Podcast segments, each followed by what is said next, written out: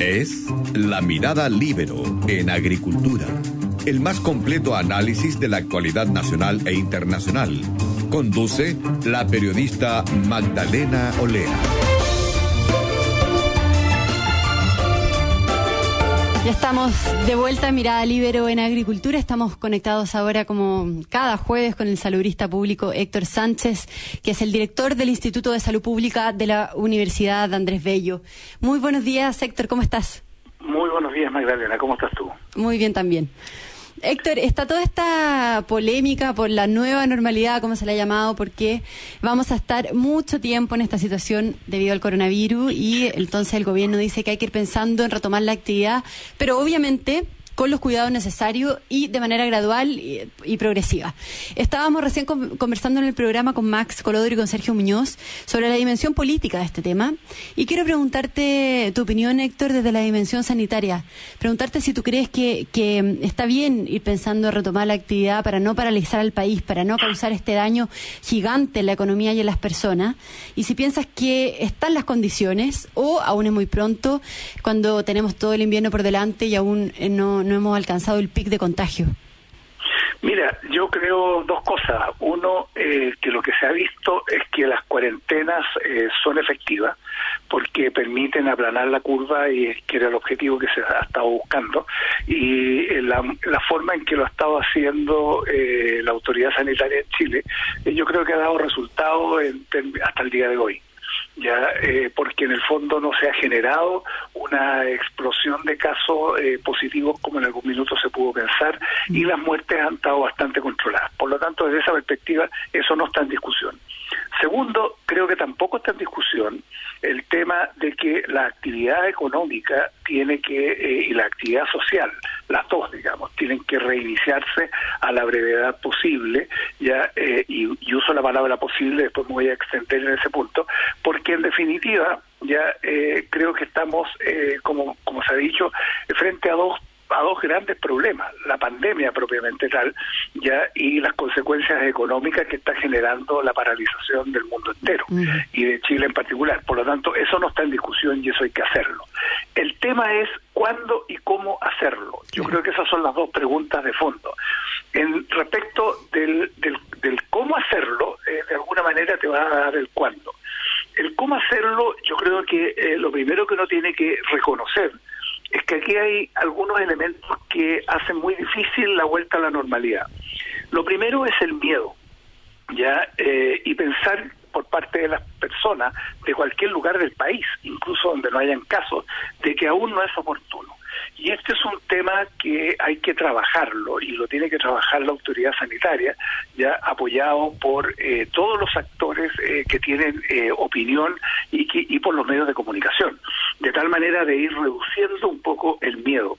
Yo creo que tenemos que acostumbrarnos a vivir con y a convivir, como lo hacemos con otros virus, a convivir con el coronavirus eh, COVID-19, ya y hay que tomar las precauciones correspondientes, principalmente en los grupos de alto riesgo, ya que son, eh, sabemos, las personas mayores de 60 años, principalmente ahí donde se concentra el alto riesgo. Por lo tanto, creo que lo primero que hay que que hay que eh, resolver con el, del miedo. miedo Y eso y eso incluso se logra con muy buena información que entregue la autoridad, con muy buena eh, con muy buena eh, con buenos antecedentes ¿ya? y con muy buenas razones del por qué se toma una decisión. Lo segundo que también eh, está presente para poder iniciar una etapa de normalización está la desconfianza de, de a que los eh, a lo que esta causa nos podría, eh, la desconfianza respecto a las causas que llevarían al término de esta etapa. Y la desconfianza fundamentalmente se funda en que las personas piensan de que no son causas sanitarias, sino que son causas eh, estrictamente económicas. Y ese es otro, otro elemento que hay que sacar de arriba de la mesa, en términos de que hay causas sanitarias y también hay causas económicas. Y no hay que dejar que se plantee como una dicotomía no es que la epidemia, no es que la salud pública se oponga a la economía, ya en absoluto, ni al revés tampoco, sino que en definitiva aquí ah, se tienen que tomar eh, razones eh, de ambos, de ambas eh, miradas. Buscar un equilibrio. Buscar un equilibrio. Lo tercero eh, falta de claridad que creo que ha tenido la autoridad para informar sobre la progresividad de la vuelta a la normalidad. Y creo que esto también asusta, ya está relacionado con los dos temas anteriores, porque en definitiva ya eh, yo creo que no fue muy afortunado el sacar un oficio un fin de semana para que el lunes volvieran a trabajar eh, una cantidad importante de funcionarios. Por lo tanto, independiente de que tuviera razón la autoridad, ¿ah? o sea, ese es otro tema. Ya el tema fundamental para mí es que en definitiva hay que dar la imagen de progresividad y que esto se basa en criterios técnicos y en criterios sanitarios que en definitiva no van a poner eh, en peligro a la gente. ¿Y, respecto al cuándo, Héctor? ¿Cuándo se podría, podríamos volver termino, esta... termino al tiro. Yo creo que la otra, el otro elemento, que creo que lo pueden haber tocado ustedes en el punto anterior, por lo tanto solo lo voy a mencionar. Yo creo que falta acción política para poder volver a la normalidad. Porque en definitiva yo creo que aquí también hay un tema que eh, es necesario eh, resolver, ya eh, de, contactar con actores relevantes, de involucrar ahora más que nunca ya al Consejo Social COVID-19. Yo creo a los equipos técnicos para que en definitiva la decisión sea una decisión consensuada, tenga fundamentos técnicos y la gente no se ponga en contra. Lo que yo creo respecto del cuándo, yo creo que eh, mientras no tengamos el pic de la enfermedad, es difícil definir el cuándo en forma concreta. ¿Ya? ¿Qué es lo que nos dice el sentido común? El sentido común nos dice que tenemos que ver cuál es la magnitud del pic y si acaso va a ser el pic o va a ser una meseta la que vamos a tener al final. Ya, porque en definitiva pudiéramos llegar a un pic y ese se mantenga en ese nivel algunos días o algunas semanas. Por lo tanto, el comportamiento va a ser totalmente distinto si lo que uno espera que llegamos al pic y empezaran a bajar los casos en forma importante, ya esa es una forma de enfrentar eh, la vuelta a la normalidad y otra forma de enfrentarla es que si llegamos al pic y este se mantiene en una meseta por un tiempo prolongado. Por lo tanto, eso hay que mirarlo, ¿no es cierto?, eh, con calma. Y eso es un tema que lo vamos a saber en dos o tres semanas más. Ya eh, creo que ese es un tema que lo vamos a ver por ahí.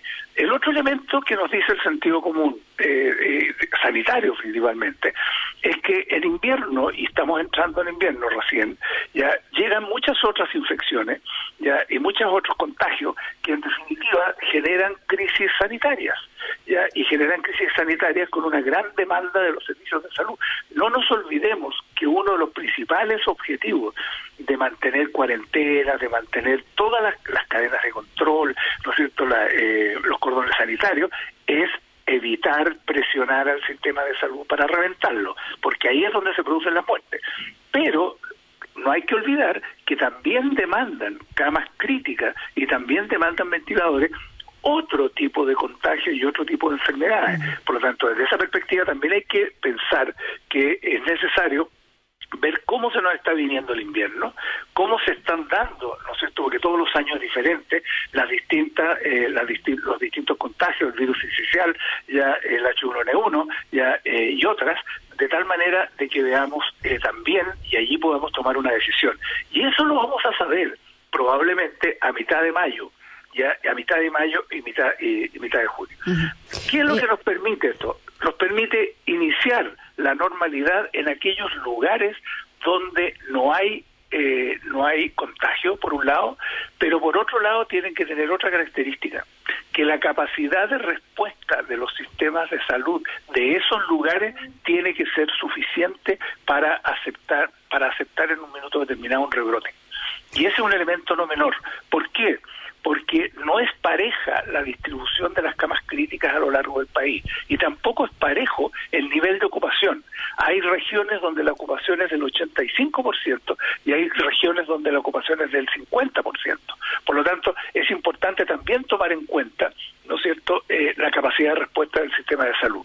Y eso nos lleva a que la decisión no puede ser una decisión masiva, ¿no es cierto?, eh, y, uniforme para todo el país, sino que es una decisión que va a haber que ir tomando en función de las características regionales y en función de las curvas epidemiológicas de esas regiones y de la capacidad de respuesta que tengan los sistemas de salud.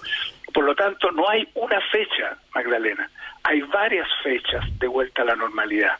Y hay varias fechas dependiendo de cuál sea la región. Por ejemplo, Magallanes está copado, Magallanes tiene un problema. Eh, no es posible pensar que eh, una vuelta a la normalidad en Magallanes puede ser muy temprano, digamos. La región metropolitana es un problema, pero sin embargo hacia el norte la situación se está dando mejores condiciones.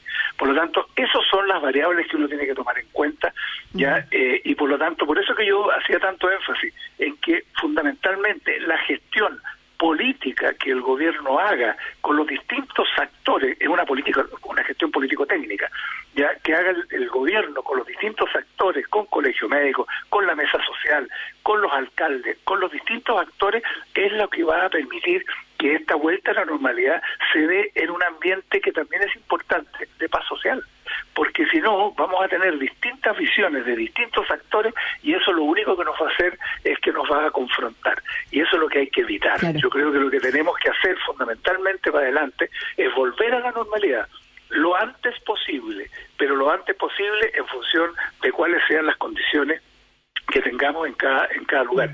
Y otra cosa, cuáles son también las condiciones que, que, vamos a tener país para darle garantía a la gente que le vamos a proteger su salud. Porque ese es el otro elemento. Tenemos que tener insumos, tenemos que tener mascarillas, tenemos que tener guantes, tenemos que tener capacidad de poder mantener espacios limpios tenemos que tener eh, cuidado sanitario finalmente. cuidado sanitario educación de la gente para que entienda de una vez por todas que la, distancia física es fundamental. Héctor vamos vamos a tener que despedirnos del, de este espacio porque vienen anuncios por parte del gobierno con respecto a la, a la medida de implementar. Muchas gracias una vez más Héctor por toda la información. Buena semana. Ok, hasta luego. Hasta luego. yo me despido y le damos el pase a prensa fue La Mirada Libero en Agricultura. Una presentación de Viña Garcés Silva, pioneros del Valle de Leida, y en consorcio Somos Más que Seguros.